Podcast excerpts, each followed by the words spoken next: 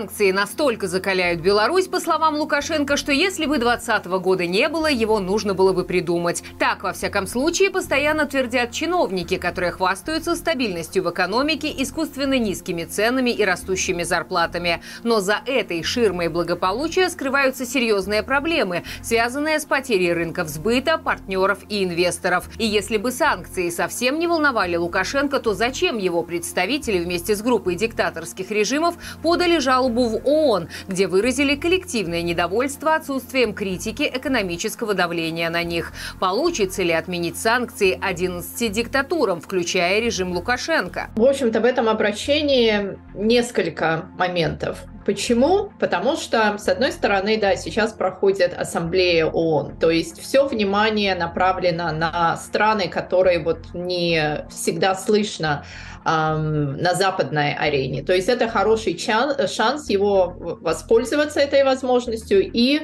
озвучить э, свои требования.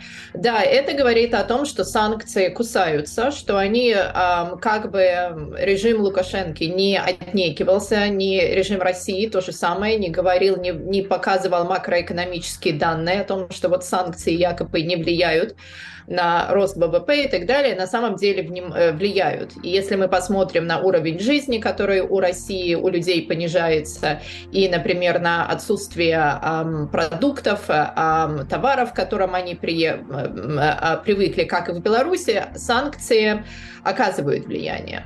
Поэтому как с этим справиться? Эти страны, такие как Беларусь, Россия и вот остальные диктатуры, понимают, что эм, самостоятельно сделать это очень сложно. ООН предлагает как раз такую возможность, где бы их голоса совместные, как я сказала, они бы были бы услышаны. Это первый момент. Второй момент. А сейчас действительно а, в, ООН и вообще во всех как бы а, западных институциях есть понимание того, что это связано с войной в Украине, с тем, что так называемый глобальный юг, то есть это Бразилия, это Индия, это страны Африки, что они не так как бы поддерживают Запад. Казалось бы, Индия вот как бы демократия, но тем не менее она не стоит на позициях Запада в войне в Украине. И Запад пришел к пониманию того, что эм, они действительно Запад, я имею в виду западные институции, западные страны не уделяли достаточного внимания вот этим вот странам глобального юга. То есть это и э, бывшие их африканские колонии, это и недостаточное количество финансирования. С одной стороны, поддержка, за, поддержка глобального юга очень необходима Западу и в войне в Украине, и с в борьбе с изменением климата и в борьбе с нехваткой продовольствия.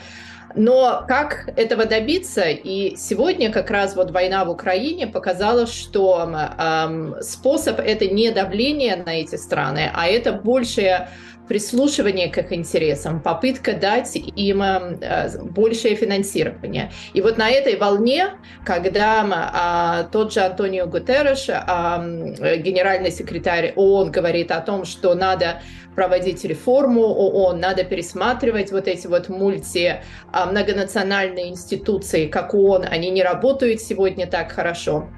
На этой волне как раз вот эти диктатуры очень удобно пытаются предъявить свои интересы. То есть они понимают, что эм, Запад США, Западная Европа, Европейский Союз, они сейчас понимают, что надо больше прислушиваться к голосам тех стран, о которых вот они, как они теперь считают, не обращали внимания, и на этой волне пытаются вот эти э, диктатуры продвинуть свои интересы. То есть сейчас удобный момент, идет э, э, ассамблея ООН, удобный момент, поскольку ООН говорит о своем переформатировании, Запад говорит о том, что надо уделять больше внимания внимание странам, а, чьи голоса мы не слышали. Они считают, что им удастся продвинуть вот свою позицию. Ну, надо отметить, что, естественно, их письмо, оно отмечено, и на него обратят внимание, но я не думаю, что будет какое-то изменение по отношению к санкциям. То есть эм, а позиция прав человека, в связи с которыми эти санкции принимались, эм, нападения, то есть военные преступления, которые существуют, которые произошли в Украине, они, тем не менее, являются ну, краеугольным камнем вот этой вот западной системы многонациональных институтов, которые Запад, тем не менее, выстроил. И поэтому я не думаю, что эти письма приведут к какому-то изменению западной политики.